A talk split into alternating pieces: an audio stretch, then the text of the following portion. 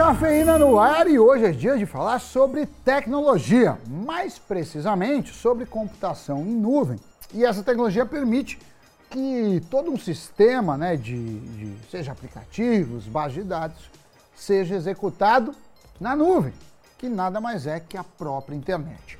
O serviço já é oferecido por gigantes como Microsoft e Amazon. E, na visão dos analistas da corretora do Santander, o segmento é o principal motor da revolução industrial 4.0.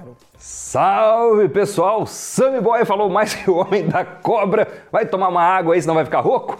Mas olha, quem poderia imaginar que seria possível arquivar tudo em nuvem? Antes a gente usava pendrive, disquete, coisa de velho, né? Anciões como eu, quando a gente fala computador, o seu é 386 ou 486, coisa assim.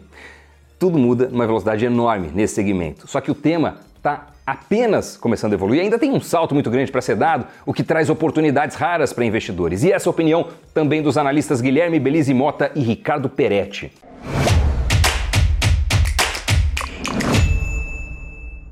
O gasto global com tecnologia da informação, estimado para 2023, é de 2,3 trilhões de dólares.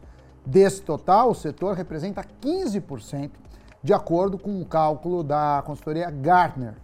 Mas a projeção é de que os gastos com TI para daqui uma década saltem para 5,4 tri de dólares. Até lá, é esperado que a computação em nuvem corresponda a 40% dos gastos totais, segundo projeções do Santander. Ou seja, corresponda a 2,2 trilhões de dólares, o que significa um crescimento anual de 20% até 2032. Mas por que o segmento deve crescer tanto?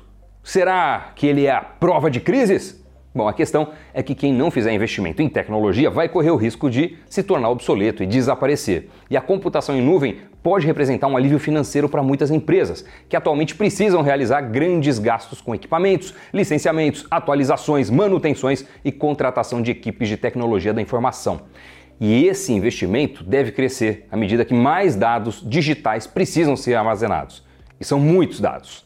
Tantos que a gente nem imagina. De acordo com uma pesquisa publicada no MIT Technology Review, 90% dos dados existentes atualmente foram gerados apenas nos últimos dois anos. Outro estudo, publicado pela Frontier Technology, revela que o volume de novas informações geradas no mundo seria equivalente à produção de cerca de um bilhão de livros de 200 páginas cada. Ter equipamento suficiente para armazenar tudo isso de forma eficiente e escalável, especialmente no caso de startups, pequenas e médias empresas, é um processo complexo e custoso. A solução acaba sendo mesmo a nuvem, que é um serviço pago conforme o uso e seguro, pois os dados são replicados diversas vezes no ambiente digital de forma a gerar backups. Mas o investidor brasileiro pode pensar: poxa vida, como eu consigo aplicar em empresas que investem no segmento por aqui? É que as ações de gigantes da tecnologia são negociadas nos Estados Unidos, mas dá sim para surfar essa onda mesmo sem ter conta para investir lá fora. Como? Através dos BDRs, que são os recibos dessas ações. Funciona da mesma forma que comprar uma ação de uma empresa brasileira. O papel é negociado na B3 e em reais, mas com o final no código 34. Mas não é porque o BDR é negociado em reais que ele não sofre interferência do dólar. Pelo contrário, a queda ou alta do BDR acompanha a desvalorização do real ante a moeda americana. Então, quando você faz é, uso né, desse instrumento, o BDR, você tem, além da oscilação do próprio ativo, a variação cambial. São dois tipos de risco. E vale dizer, Doni, que eles servem aí é, também como uma diversificação, já que tem elementos de risco, como eu falei, distintos de ativos brasileiros. Então, vale a pena ter algum percentual de acordo com a sua preferência ao risco na sua carteira. É, e existem muitas ações de empresas que atuam na computação em nuvem em que você pode investir através desses BDRs na B3. O que atrai a atenção dos analistas do Santander no segmento é que as empresas conseguem obter margens de lucro elevadas, mesmo oferecendo um serviço que é economicamente vantajoso para os clientes. Mas é necessário ter cuidado. No setor de tecnologia, existem diversas startups que apresentam risco operacional muito alto. Por outro lado, grandes empresas que negociam a múltiplos interessantes do seu valor de mercado podem sofrer em um cenário global de alta de juros, como esse que a gente está enfrentando agora. Por isso, após estudar em cada empresa individualmente, né, suas linhas de negócios, suas projeções de resultados, os analistas recomendaram seus papéis preferidos em um relatório temático. Na pesquisa, eles também filtraram as empresas sob a ótica da capitalização de mercado, volume de negociação e existência ou não de programas de BDRs. Depois de toda essa análise, geraram suas top picks do setor. Então, as empresas mais recomendadas para se expor à computação em nuvem são Microsoft, Amazon e Salesforce. Pois é, a principal recomendação da corretora do Santander é a Microsoft. No setor, a unidade de negócios da empresa de software, a Azure, vem registrando forte adesão de clientes do segmento empresarial e consistentemente ganhando participação no mercado. Sua fatia já atinge 22%.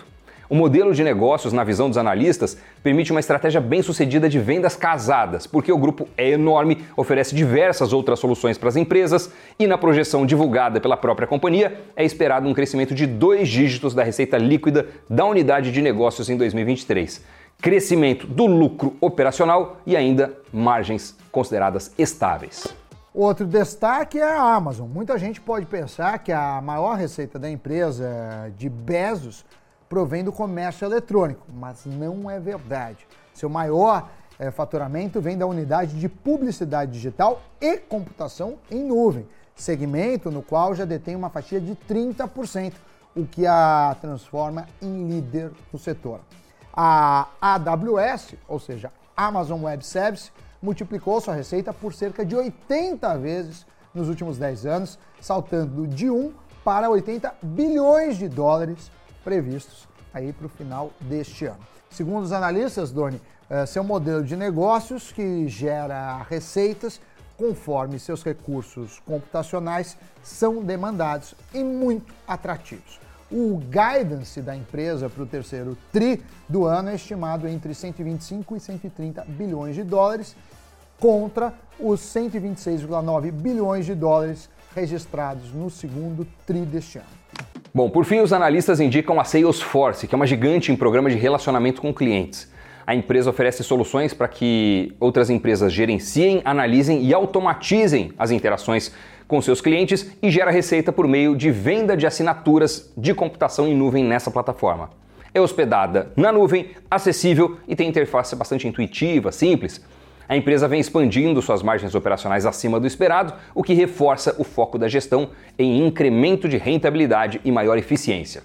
Além dessas três gigantes, o relatório da corretora de Santander ainda indica BDRs de empresas líderes de softwares que fornecem ferramentas para equipes de desenvolvimento, serviços de análise, gerenciamento de banco de dados e aplicações de cibersegurança. São nomes como Datadog, Snowflake e CrowdStrike. Contudo, como os negócios estão em estágios menos maduros, esses BDRs são mais indicados para aqueles que têm perfis arrojados e visam o longo prazo. É isso aí, gente. Eu espero que vocês tenham gostado de conhecer um setor que está bombando e expandindo os horizontes, quem sabe, nos seus investimentos. Se você gostou, já larga seu like aí e clica no botãozinho para se inscrever no nosso canal, o Invest News. Obrigado mesmo, hein? E agora bora de giro de notícias. Em relatório ao mercado, os analistas do UBS recomendam a venda das ações preferenciais da Petrobras. O documento, intitulado de A Fênix de Volta para o Seu Ninho, diminuiu o preço-alvo, que antes era de 47 reais, para 22 reais, o que representa um rebaixamento de 53%. O motivo? Uma estatal sob nova direção. As ações da petroleira operaram em forte queda nas negociações intradia.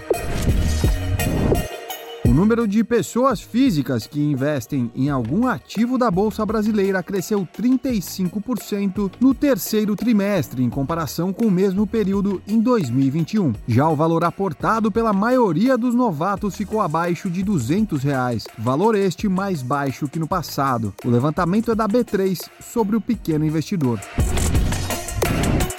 A CSN informou ao mercado que aprovou a distribuição de mais de um bilhão e meio de reais em dividendos. Isso corresponde a R$ 1,17 por ação. Os proventos serão pagos aos acionistas residentes no Brasil a partir de 2 de dezembro de 2022. O pagamento será feito com base na posição acionária em 25 de novembro de 2022.